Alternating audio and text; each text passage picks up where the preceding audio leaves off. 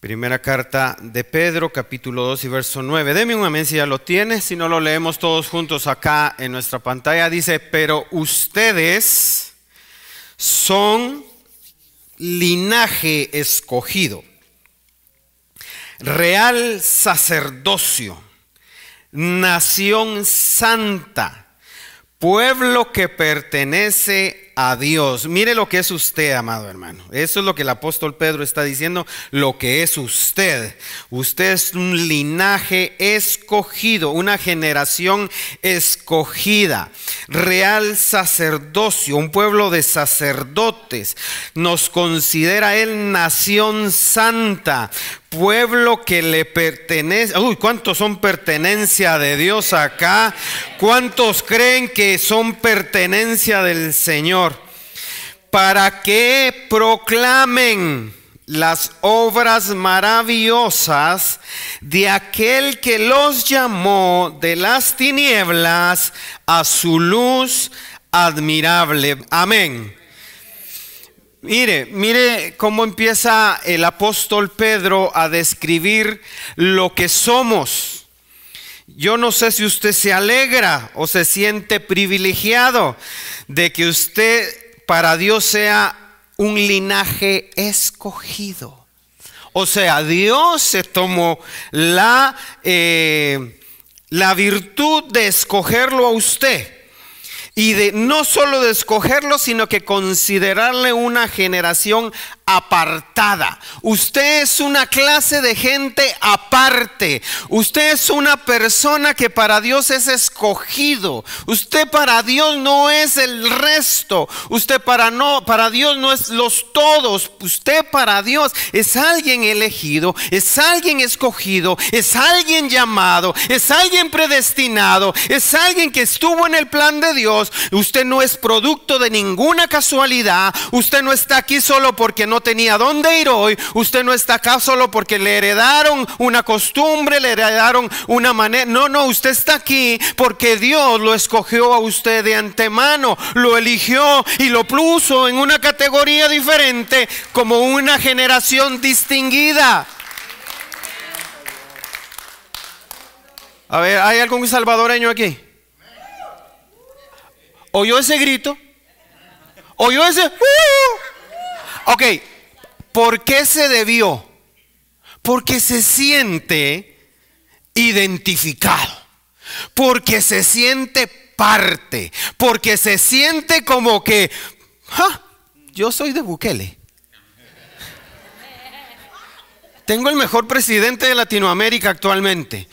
Tenemos el menor índice de violencia, siendo el país con más violencia. En tres años lo volvieron el país con menos índice de violencia así. Entonces ese uh, es porque dice, nosotros somos los de las pupusas. Nosotros somos los de la cumbia. O sea, ese uh, es, yo soy salvadoreño. Entonces ese mismo uh, debería de ser cuando yo le digo, usted es linaje escogido, nación santa, realza. Usted también debería de sentir lo mismo. Esa, esa misma identificación. ¿Sí? Es que eso es lo que uno se siente, ¿verdad? Imagínense que yo digo, ¿hay algún dominicano aquí? Eso, ¿eh? ¿eh? Es, parte, es parte de uno. Es parte de, la, de, de lo que trae uno internamente.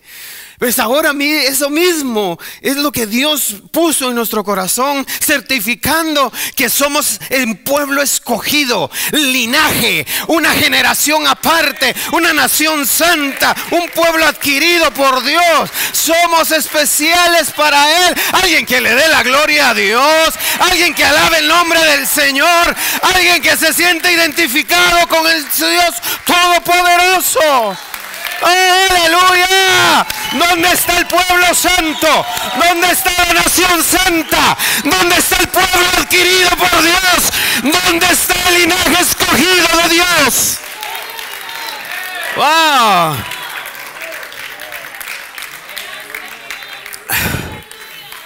es que somos, amado hermano, esa distinción dentro de todo el mundo. Dentro de todas las creaciones, Dios nos consideró sus primogénitos.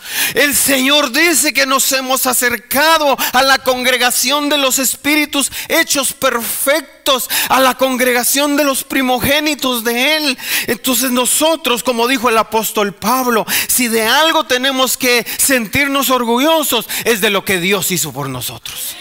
Eso lo dice el apóstol Pablo. Si de algo me siento orgulloso, es de lo que Dios hizo por mí. Entonces el apóstol Pedro enfatiza que nosotros somos un linaje especial, elegido, adquirido por Dios y nos hizo un, un pueblo de sacerdotes de hombres y mujeres que ministran delante de la presencia de Dios. Nos considera Él una nación santa que le pertenecemos. Imagínese eso, que Dios diga de usted, Él es pertenencia mía. Él me pertenece a mí, Él es mío, Él, para, él es parte de mí. Eso es, eso es lindo, eso es maravilloso. Pero dice, para que proclamen las obras maravillosas de aquel que los llamó de las tinieblas a su luz admirable. El hecho de ser escogidos, de considerarnos parte de Él, el hecho de saber que somos una nación santa para Él, un pueblo de sacerdotes, de reyes, es con el propósito de proclamar las obras maravillosas del Señor. O sea, Está bueno identificarnos, está bueno identificarnos con esa bandera, está bueno identificarnos con ese nombre, con ese estatus, con ese linaje. Es maravilloso saber eso, pero necesitamos entender que fuimos hechos eso para proclamar en los pueblos sus grandezas sus maravillas, sus prodigios, para proclamar su amor, para proclamar el mensaje de salvación, para decirle a todo el mundo, miren, estábamos en tinieblas, estábamos gobernados por el diablo, estábamos perdidos sin esperanza, pero Él nos llamó, nos sacó del reino de las tinieblas y nos puso en el reino de su Hijo admirable nos cambió, nos transformó, nos renovó, nos dio esperanza, nos dio vida, nos dio salvación. Entonces el objetivo es ese. Pero veo, noto que a veces nosotros sabemos bien esto, pero nos reservamos el hecho por el cual Dios nos hizo así. Recuerda, el sacerdote, el sacerdote era la persona que Dios había establecido aquí en la tierra para servir de enlace entre la tierra y el cielo. Esa era la función, de, la, función sacerdotal, esa era la función del sacerdote. Ser el puente entre Dios y los hombres. El que se podía presentar delante de la presencia de Dios para ofrecer sacrificios y que el pueblo recibiera el perdón. Era, e, básicamente la función de Él. Entonces, nosotros ahora, Él nos ha hecho un pueblo de sacerdotes. Usted tiene ahora la ventaja eh, a diferencia del sacerdote de aquel tiempo, que solo podía entrar una vez al año delante de la presencia de Dios, una vez al año. Usted tiene otro privilegio distinto. Usted tiene un honor diferente. A usted Dios le dijo, no, pasa cuando tú quieras. Entre cuando usted necesite, entre cuando quiera. Pero muchos, muchos necesitamos entrar a la etapa de anunciar las maravillas y las grandezas que Dios ha hecho. Tenemos dos opciones, o contar lo malo o contar lo bueno. Tenemos dos opciones, o cuenta lo malo o cuenta lo bueno. Y yo le recomiendo que cuente de las grandezas de nuestro Dios. Suficiente es con el milagro que ha hecho en su vida de quitar de sobre de usted la condenación y darle vida eterna. Ya, ya eso es suficiente, suficiente.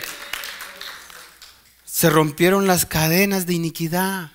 Se rompió sobre usted la identidad de pecado. La naturaleza de pecado se terminó, se abolió. Él la borró, la destruyó, la desapareció. No se acuerda. Él no sabe de eso ya. Ya e, eso es suficiente para decirle a todo el mundo las grandezas que Dios ha hecho. Las grandezas de Dios. ¿Qué pasaría si le contáramos nuestras quejas, nuestras angustias, las penas? ¿No será que el vecino no viene solo porque sabe solo las penas, las quejas, las angustias, las tristezas, los dolores? Entonces, y todo empieza por creer lo que Dios va a hacer. Mire conmigo esta historia. En el Evangelio de Lucas y capítulo 1, un día que Zacarías por haber llegado el turno de su grupo oficiaba como sacerdote delante de Dios, le tocó en suerte según la costumbre del sacerdocio, entrar en el santuario del Señor para quemar el incienso. Déjeme detenerme aquí un momentito en la historia. Dice que un día le llegó el turno del grupo de Zacarías oficiar delante del Señor. Y le tocó en suerte a él, según la costumbre de los sacerdotes, le tocó quemar el incienso. Para ese entonces, para que si usted se tome una idea, para ese momento, aproximadamente había entre 20 y 24 mil sacerdotes. 20 a 24 mil hombres que podían entrar a ministrar. O sea, era muy posible, muy posible, que a pesar de que fuera sacerdote del linaje de Aarón, de la tribu correspondiente, no le tocara. Uno, porque eran muchos, y lo otro, porque era por sorteo, era por suertes. O sea, posiblemente no le, toca, no le podía tocar. Posiblemente no había turno para él. Entonces Zacarías dice que pertenecía a un grupo. Ese grupo era el grupo de Abdías habían 24 grupos de sacerdotes, 24 grupos que se repartían el trabajo en el tabernáculo básicamente en tres fiestas, en Pentecostés, en, los tabernáculos y en la, en la Pascua. Básicamente en esas tres celebraciones, porque duraban una semana, ellos se repartían los turnos. Entonces habían dentro del mismo grupo gente que no, no podía salir y no le tocaba. Pero ese día, diga conmigo, ese día, vamos, diga conmigo, ese día le tocó la suerte a Zacarías.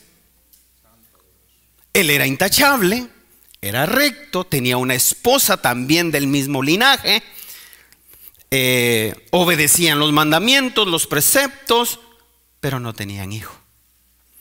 Y entonces ese día entre todo el grupo de, del grupo de Abdías, de esa, de, esa, de esa orden sacerdotal, salió que Zacarías le tocaba. Ya era algo entrado en años, ya era un señorón. Y entonces yo me imagino el gozo de ese hombre.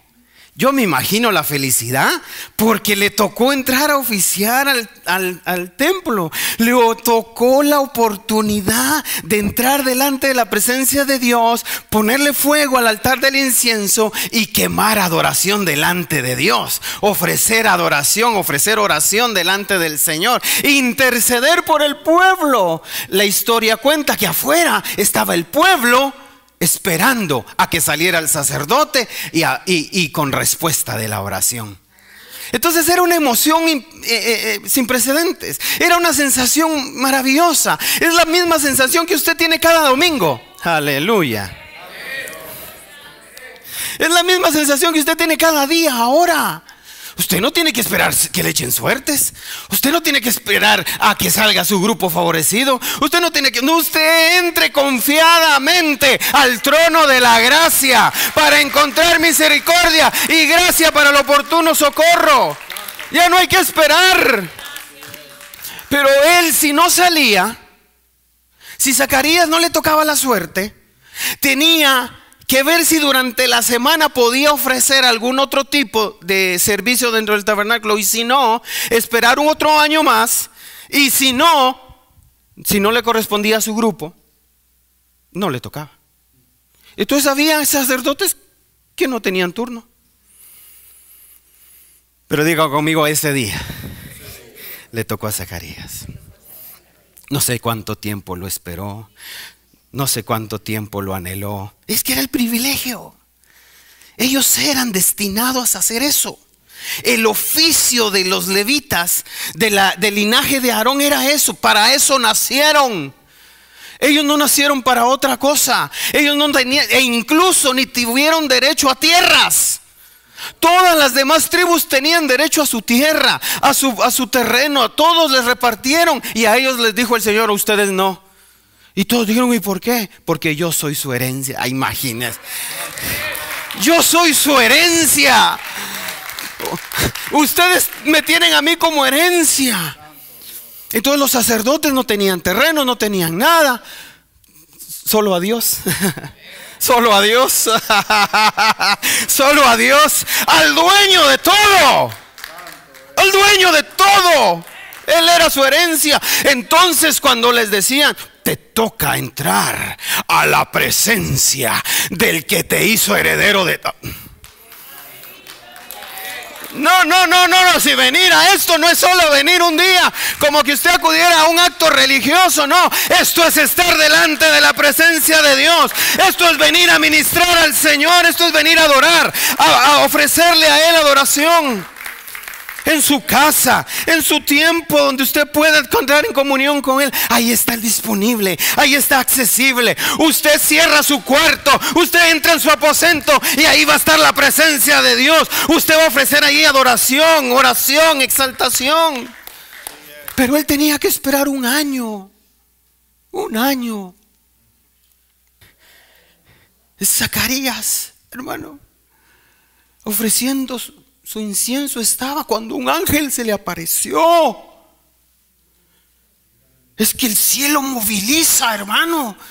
Él moviliza el cielo, ángeles, el cielo moviliza todos sus elementos, todo ese ejército, porque hay una respuesta del cielo. Ah, yo creo que va a haber movimiento angélico. Yo creo que hay movimiento del cielo en respuesta de las... Estoy creyendo por las peticiones. Estoy creyendo por las oraciones de la gente. Estoy creyendo porque Dios va a responder. Estoy creyendo porque Dios va a, contestar cada petición. Pero mire qué es lo que pasó. Porque mire lo que le dice, eh, eh, lo que le dicen en el 19. Yo soy Gabriel y estoy a las órdenes de Dios. Alguien tiene que venir aquí que esté bajo las órdenes de Dios, hermano. He sido enviado para hablar contigo y darte estas buenas noticias. Ya ve porque yo creo en los, en los enviados de Dios, hermano. Yo creo en los mensajeros de Dios. Entonces, yo creo en los, emisarios de Dios, yo creo en los mensajeros de Dios. Yo soy Gabriel, estoy a las órdenes de Dios. Es que es diferente el que está a las órdenes de Dios al que está a las órdenes de un hombre, al que está a las órdenes de lo terreno. Es bien distinto cuando usted sabe que hay alguien que está a la orden de Dios. Pero como no creíste en mis palabras, las cuales se cumplirán a su debido tiempo, te vas a quedar mudo y no podrás hablar hasta el día en que todo esto suceda. ¿Sabe cómo le decían a Zacarías? El mudo. Te vas a quedar mudo. Ok, ¿para qué dijo Pedro que éramos real sacerdocio? ¿Para qué? Para anunciar las maravillas. Zacarías también era sacerdote, obviamente, pero mudo. Entonces no podía anunciar las buenas nuevas. Zacarías no pudo anunciar lo que había visto. Zacarías no pudo anunciar lo que había vivido. Zacarías salió ese día y toda la gente se le quedó viendo y, y, Zacarías solo...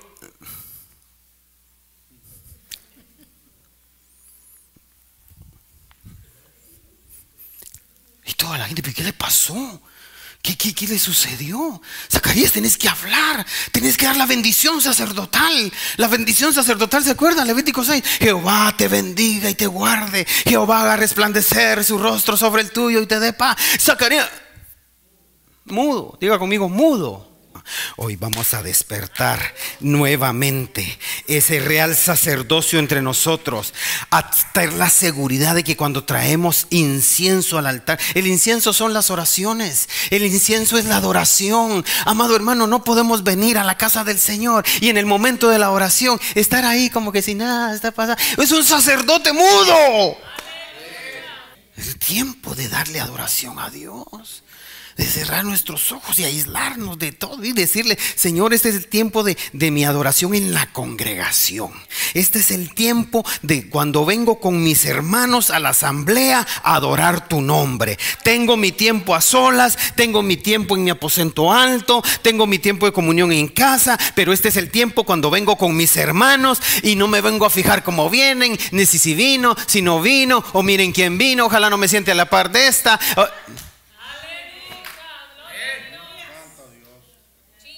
Yo vine a alabar a Dios. Porque Él vino a mi vida y yo le vine a adorar a Dios.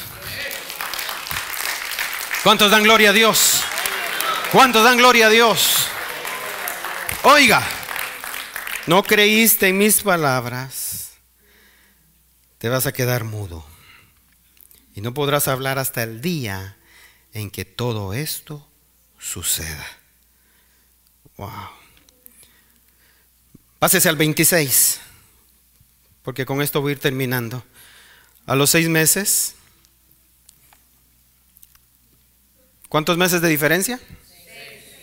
O sea que cuando Elizabeth quedó embarazada,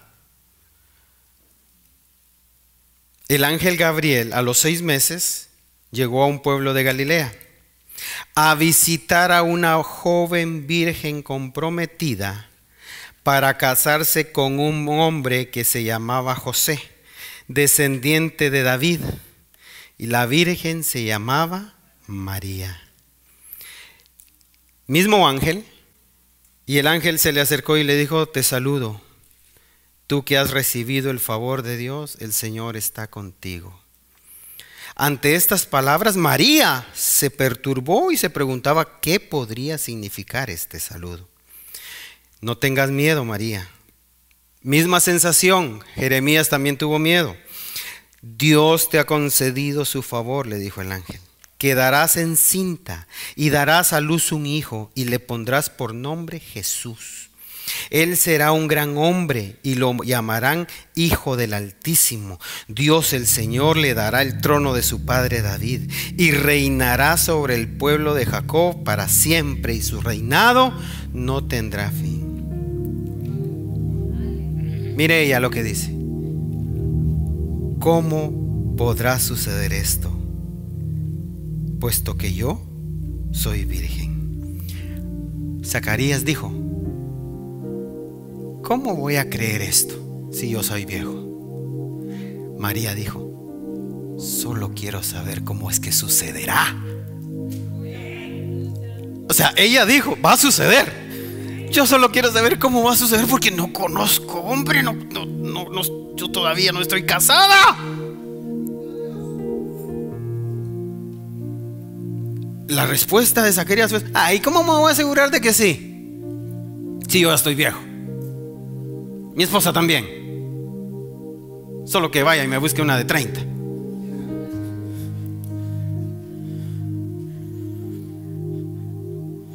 O dos de 20 y le hago cambio por la de...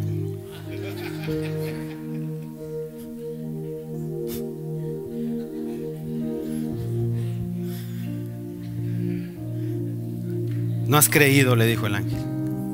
Entonces María le dice, pero María era hija de David, del sacerdocio, del linaje de David.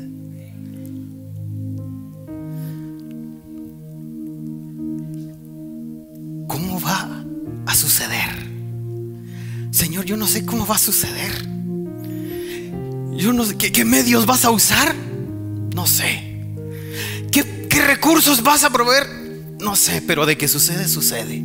He aquí la sierva de tu Señor, que se haga conmigo como has dicho.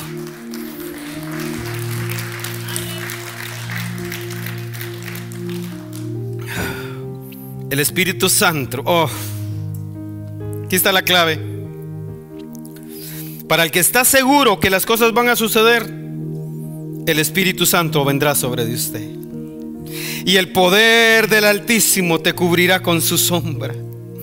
Así que al santo niño que van a nacer lo llamarán Hijo de Dios. Aleluya.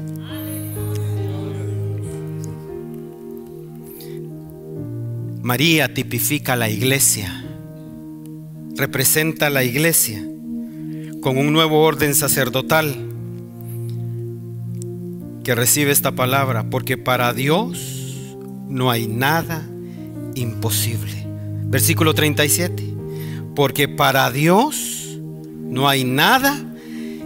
Verso 38, aquí tienes a la sierva del Señor, dijo María, que Él haga conmigo como me has dicho, contestó. Y el ángel la dejó. Iglesia, ¿te atreves, te atreves a decir conmigo que se haga como tú has dicho? Aquí tienes a la iglesia del Señor. Aquí tienes a la iglesia del Señor. Gracias por haber estado con nosotros en nuestra transmisión en línea. De verdad, deseamos con todo nuestro corazón que haya sido de mucha bendición y que la palabra del Señor haya cumplido el propósito por el cual ha sido enviada.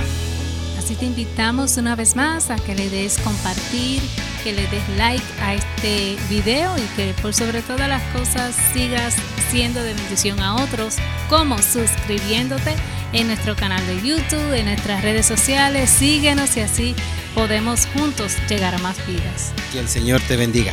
Bendiciones.